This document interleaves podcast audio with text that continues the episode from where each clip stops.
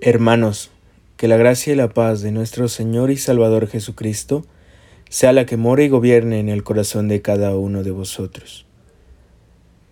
Agradezco a Dios por la oportunidad que me da el día de hoy de poder llevar este devocional, devocional para el crecimiento espiritual, con la temática del mes de septiembre, dándole valor a la amistad. Hoy, 14 de septiembre de 2021, este es su servidor, el hermano Jehú Martínez. Se le ha encomendado el título Lo que necesitamos para ser amigos de Jesús. Quiero que abran sus sagradas escrituras y nos pongamos de pie por reverencia a la palabra de nuestro Señor Jesucristo. En el libro de San Juan, en el capítulo 15, en el versículo 14. Dice así para la honra y gloria de nuestro Señor Jesucristo. Vosotros sois mis amigos, si hicieres las cosas que yo os mando. ¿Qué cosas os manda el Señor Jesucristo para ser su amigo? Usted, hermano, que ya se encuentra en el Evangelio, se preguntará, ¿qué le falta o cómo puede ser amigo del Señor Jesucristo? Y el que aún no lo conoce quiere entenderlo. Hablar acerca de la profundidad que representa una amistad con el Señor Jesucristo se vuelve una tarea difícil, hermanos. Porque Dios trata de distintas maneras con cada persona, pero podemos conocer cómo puede ser llamado amigo de nuestro Señor Jesucristo. Qué bonito título.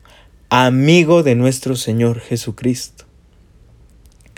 En el libro de San Juan, en el capítulo 15, versículo 15, dice, Ya no os llamaré siervos, porque el siervo no sabe lo que hace su Señor, mas os he llamado amigos, porque todas las cosas que oí de mi Padre os he hecho notorias. La frase ya no se puede entender en algunos idiomas como de ahora en adelante o a partir de ahora no seguiré llamándoles siervos porque el siervo no sabe lo que hace su amo. Los discípulos ya habían aprendido todo lo que el Maestro, nuestro Señor Jesucristo, nos enseña a través de su palabra, y ahora eran merecedores de ser llamados amigos del Señor Jesucristo. Gloria a Dios. Entendamos la definición que Dios tiene por amistad y que cuando nos digan el Señor nunca te dejará y nunca te desamparará es porque los lazos de amistad con Él son profundos y no superfluos, hermanos. Tenemos que aprender a ser siervos para hacer todas las cosas que Él nos manda. ¿En dónde encontramos esas cosas que os manda? En su palabra, hermanos. Ahí en su palabra. Hay cosas explícitas como los mandamientos que nos ordena nuestro Dios. Amarás a tu prójimo como a ti mismo. Y hay cosas implícitas que vamos aprendiendo en nuestro caminar cristiano. Esas son las cosas.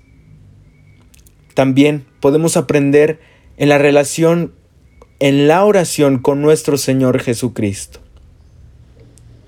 ¿Quiere usted ser llamado amigo de nuestro Señor Jesucristo? Comprométase, hermano. Comprométase. Viene a mi mente el nombre de Onesíforo. ¿Alguna vez usted había escuchado hablar de Onesíforo? Muchos se preguntarán, ¿quién es este hombre? Claro que no. Nadie había escuchado hablar de este hombre porque la palabra de Dios solo dedica tres versículos a este hombre, usando al apóstol Pablo, quien está en espera de su muerte, recordando la ayuda que le brindó. Segunda de Timoteo 1 del 16 al 18 dice, de él, Señor, misericordia a la casa de Onesíforo, que muchas veces me refrigeró y no se avergonzó de mi cadena. Antes, estando él en Roma, me buscó solícitamente y me halló. Dele el Señor que halle misericordia del Señor en aquel día. ¿Y cuánto nos ayudó en Éfeso? tú lo sabes mejor. ¿Se dio usted cuenta de los selectos términos descriptivos? Onesíforo, muchas veces, muchas veces, confortó al anciano apóstol que estaba preso, solícitamente lo buscó hasta hallarlo. Esas son palabras que indican gran intensidad, real determinación y anhelo, hermanos. El amigo de el apóstol San Pablo fue realmente un siervo generoso. Nuevamente se repite, antes de ser amigo fue siervo, hermanos. Alexander White, predicador de Edimburgo, en Escocia, escribió las siguientes palabras de Onesíforo. San Pablo puede ser el más grande de los apóstoles para Onesíforo y puede ser todo eso y mucho más para usted y para mí.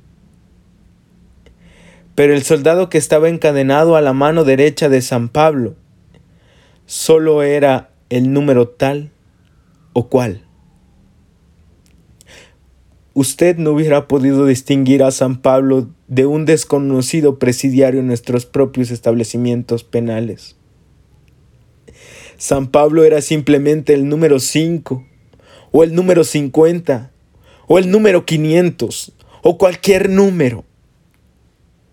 Por tanto, Onesíforo fue de un cuartel de prisioneros. Escuche bien, hermanos. Fue de un cuartel a otro, buscando a San Pablo, día tras día, semana tras semana, a menudo insultado, amenazado, maltratado y detenido, hasta quedar en libertad nuevamente.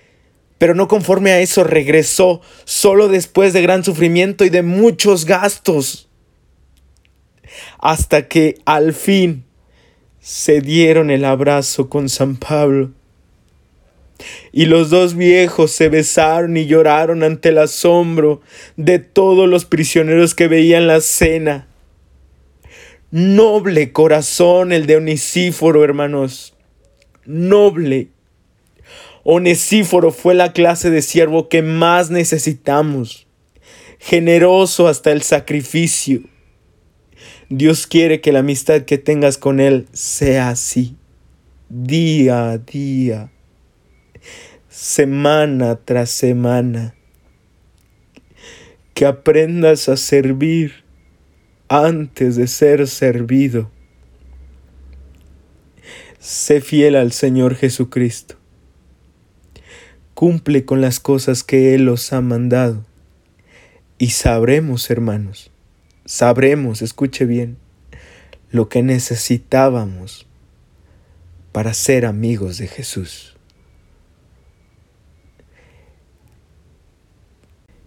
Que la gracia y la paz de nuestro Señor y Salvador Jesucristo sea la que mora y gobierne en el corazón de cada uno de vosotros. Dios les bendiga y les guarde.